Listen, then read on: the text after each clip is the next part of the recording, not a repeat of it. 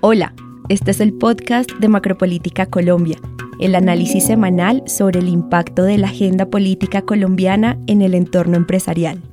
El acuerdo de paz incluyó como uno de los puntos claves limpiar la política.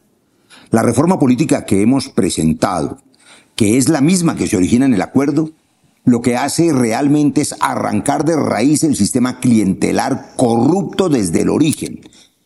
Colombia tiene un sistema electoral que derivó en un sistema de compra y venta de votos. La lista abierta, que puede funcionar muy bien en Escandinavia, en Colombia resultó abierta al narcotráfico, a la corrupción, y quien gana no es el que tiene mejores ideas para Colombia, sino el mejor comprador de votos muchas veces. Y por tanto, cerrarle la lista a la corrupción, cerrarle la lista al narcotráfico y además hacer lista cerrada con paridad de género, que es una cosa muy bella que estábamos en mora de hacer, son los dos ejes fundamentales de la reforma que estoy seguro este Congreso renovado va a sacar adelante. Avanza la reforma política de Gustavo Petro en el Congreso.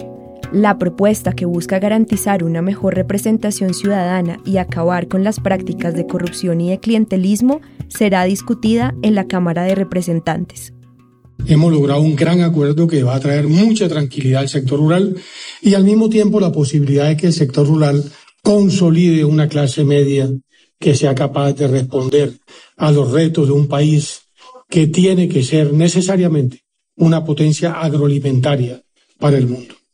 Así que estamos muy satisfechos y creo que esa promesa de valor del gobierno, de ser un gobierno que aspira a tener siempre espacios de diálogo y de concertación, en el caso concreto de Fedegan se dio de manera plena. La jurisdicción agraria y rural fue aprobada en primer debate.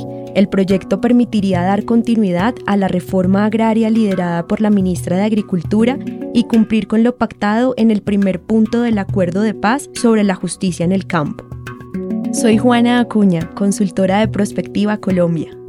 Para analizar estos temas están conmigo hoy Juan Sebastián Bejarano, gerente legislativo de Prospectiva Colombia, y Zulma González, analista política de Macropolítica Colombia y nuestra moderadora hoy. Juanse, bienvenido. La reforma política pasó su primera prueba en el Congreso. El debate se centró en temas como el voto obligatorio, la lista cremallera y el transfugismo político. Podríamos decir que la propuesta pasó sin muchos ajustes. Casi todo lo que estaba propuesto inicialmente quedó. Cuéntanos un poco al respecto. Hola Zulma. Bueno, muchas gracias por invitarme. Eh, frente a tu pregunta, lo primero que tenemos que decir es que desde que se firmó el acuerdo de paz con las FARC, ha existido la necesidad de implementar una reforma política. Esto con el fin de aumentar la participación de los diferentes sectores. Pero fíjate que ni el gobierno de Duque ni el gobierno de Juan Manuel Santos pudieron adelantar este tema. Y durante esta semana y la aprobación del segundo debate, Petro comienza a avanzar hacia el camino para colgarse de esa banderita de implementar la reforma política.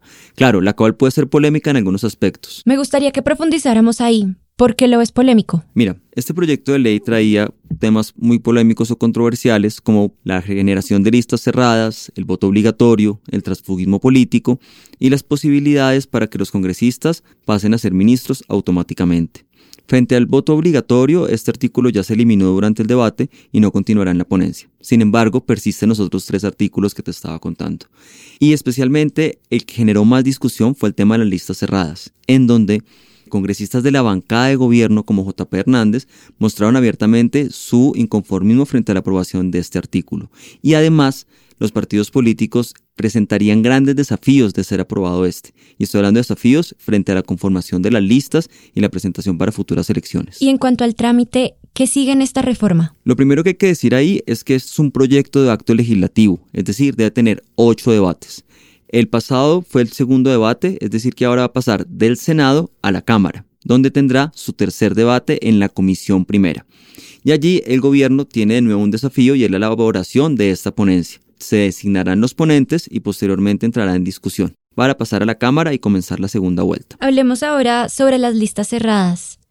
¿Esto qué significa y en qué podría beneficiar al sistema de partidos? Ya nos mencionaste un poco como esos puntos de quiebre que hubo en el mismo partido de gobierno con el senador J. Hernández, pero más allá de esto y desde una mirada más amplia en el sistema de partidos, ¿cómo lo vemos desde perspectiva? Como te decía hace unos minutos, esto es un desafío enorme para los partidos políticos, quienes deben empezar a reorganizar sus estructuras para poder definir quiénes van a ser sus candidatos en próximas elecciones. Pero también tiene un aspecto positivo, por ejemplo, las mujeres.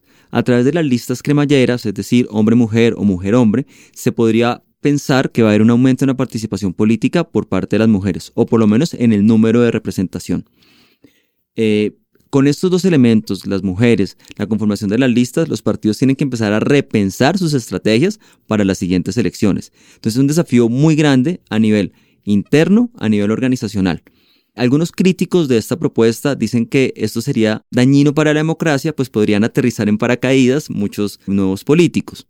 Otros, sin embargo, dicen que es positivo porque va a generar una elección interna dentro de los partidos y un fortalecimiento obviamente de las ideologías internas en las colectividades políticas.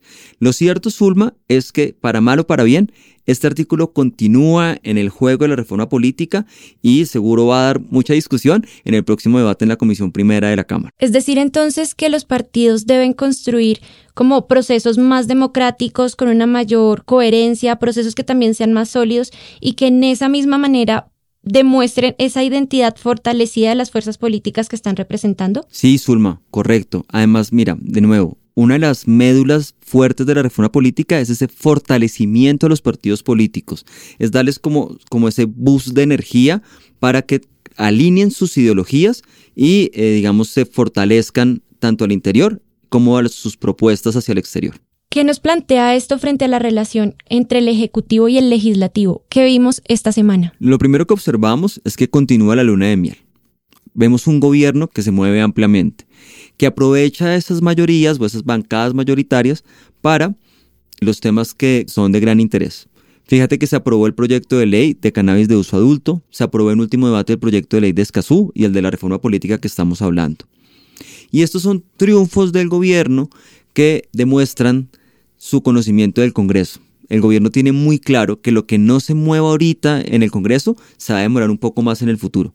Y para eso está aprovechando ese bus de energía de un nuevo periodo, del inicio de un nuevo gobierno, para sacar adelante temas fundamentales para ellos.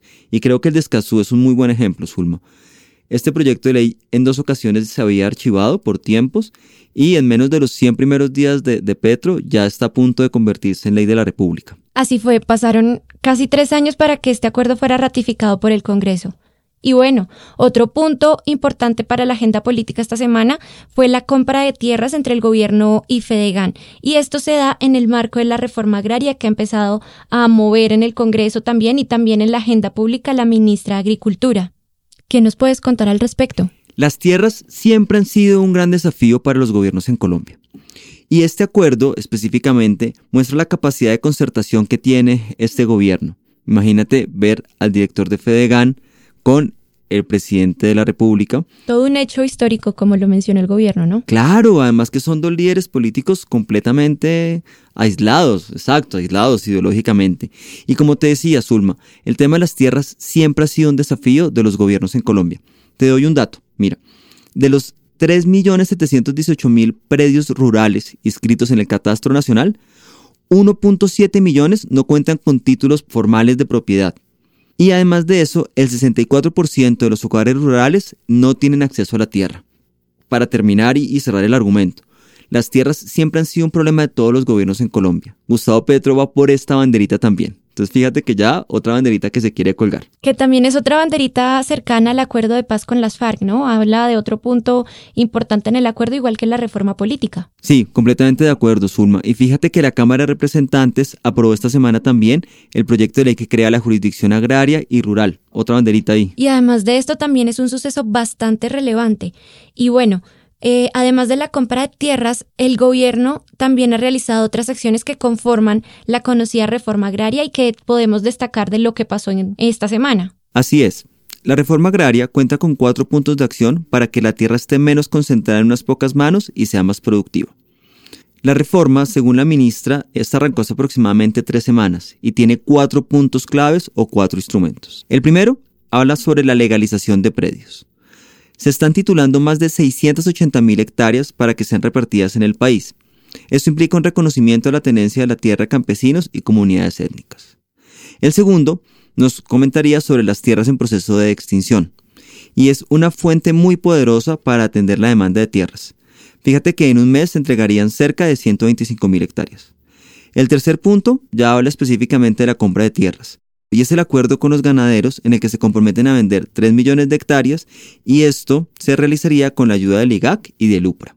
Y finalmente el cuarto habla sobre los baldíos se está esperando a que llegue la sentencia completa para poder determinar qué acciones puede emprender el ministerio frente a los lotes baldíos. Va a haber un foro sobre la reforma tributaria. Este foro fue el espacio que pidió el senador Miguel Uribe para que los gremios y diferentes organizaciones sociales sean escuchados. Entonces empezamos también ya a enfilarnos con el debate de la tributaria. Me parece súper pertinente y en ese sentido queremos ofrecerle a nuestros clientes una mirada más técnica y detallada de lo que salió la semana pasada de la reforma tributaria. Para esto nos acompaña hoy Santiago Sánchez, consultor de Prospectiva Colombia, quien ha estado siguiendo de manera muy atenta el proceso de la reforma en el Congreso. Zulma, gracias por la invitación. El día de hoy me gustaría compartir algunos puntos y algunos cambios que tuvo la reforma del texto que fue radicado en agosto con el texto que fue aprobado en primer debate la semana pasada. El primero que me gustaría destacar es eh, toda la eliminación del artículo y del título que hacía énfasis a las exportaciones del sector de hidrocarburos, por el contrario, el gobierno propuso y se aprobó una sobretasa del 10% para este sector. Otro de los temas clave que tuvo modificaciones dentro del texto de la reforma es todo lo relacionado con impuestos saludables. El gobierno optó por hacer una modificación general a todo el apartado relacionado con estos impuestos, en los que, como hemos detallado anteriormente, se han eh, modificado precisamente algunos de los puntos específicos con algunos de los alimentos que entrarían aquí. Hay un tema de importante referencia en el cual se, toma en cuenta todo lo relacionado con las personas jurídicas, y es que las personas jurídicas mantendrán una base eh, impositiva de renta del 35%. Sin embargo, algunos sectores tendrán que hacer un pago adicional, una sobretasa, como se conoce. Entonces, eh, se aprobó una sobretasa del 5% para el sector financiero, en donde se incluyen también todo lo relacionado con aseguradoras, comisionistas de bolsa, y una sobretasa para las empresas generadoras de energía del 3%. Frente a la tasa de renta que vimos en los otros sectores. Ahí es un tema interesante que me gustaría puntualizar, Zulma, y es que se aprobó un impuesto de renta para el sector religioso. Y este es un impuesto totalmente nuevo, nunca se había tenido en cuenta durante ninguna reforma tributaria y ahora el sector religioso, todo lo que tiene que ver con iglesias, servicios de culto, tendrán que pagar un impuesto de renta del 20%. Este es un impuesto que ha generado bastante polémica dentro del Congreso y probablemente esperemos que en segundo debate eh, sea uno de los puntos que, que vuelvan a la discusión. Hablemos ahora sobre las reacciones que tuvo este texto y sus cambios en los diferentes sectores y en los gremios. Tengamos en cuenta, Zulma, que este es un texto que tuvo bastantes horas de discusión entre el gobierno, ponentes y diferentes gremios. Y aquí es interesante porque preciso el gobierno ha manifestado que es un texto que fue muy consensuado. Sin embargo, algunos gremios han salido eh, y han manifestado a través de algunas cartas, eh, a través de redes sociales, en el caso de la ANDI, en donde tienen una preocupación muy clara, y es que la reforma tributaria no ha acogido algunas de las, de las propuestas que ellos han venido haciendo en esas diferentes conversaciones, y que esto tendría un impacto muy fuerte en los distintos hogares eh, nacionales, en el tema del ingreso, y que además afectaría la inflación en Colombia. Y por el otro lado, también tenemos a la Cámara de Empresas Americanas, que representa el 7.4% del PIB en Colombia y que genera algo así cercano a 100.000 empleos. La Cámara tiene en este momento tres preocupaciones muy claras. Y la primera es todo lo relacionado con esta sobretasa al carbón y al petróleo. La segunda también tiene que ver con el impuesto que se está eh, creando en este momento en Colombia sobre presencia económica significativa y los impuestos para envíos menores de 200 dólares hacia Colombia. ¿Cómo estarían entonces los tiempos ahora de la reforma en el Congreso? Primero, viene una audiencia pública el próximo martes 18, en la cual van a estar invitados algunos gremios y van a participar para dar algunas de las visiones respecto a la reforma tributaria. Y como lo ha planteado el gobierno junto con el presidente del Congreso, se esperaría que para principios de noviembre, finales de octubre probablemente, ya tengamos eh, segundo debate y reforma aprobada. Santiago, muchas gracias por acompañarnos hoy. Un feliz día para ti y para nuestros clientes. La ministra de Minas y Energía anunció el Pacto por la Justicia Tarifaria con esta medida se espera una disminución del precio de las tarifas y el establecimiento de un nuevo índice de precios con una magnitud menor a la actual. El Congreso de la República ratificó el Acuerdo de Escazú. La aprobación se da después de tres años de su firma y el documento deberá pasar a conciliación en el Congreso para su posterior sanción presidencial. Este fue el Macropolítica Podcast, el podcast semanal del equipo de análisis político de Prospectiva Colombia. Durante este episodio usted escuchó audios de Noticiero Canal 1 y Blue Radio. Gracias por escucharnos y hasta la próxima semana.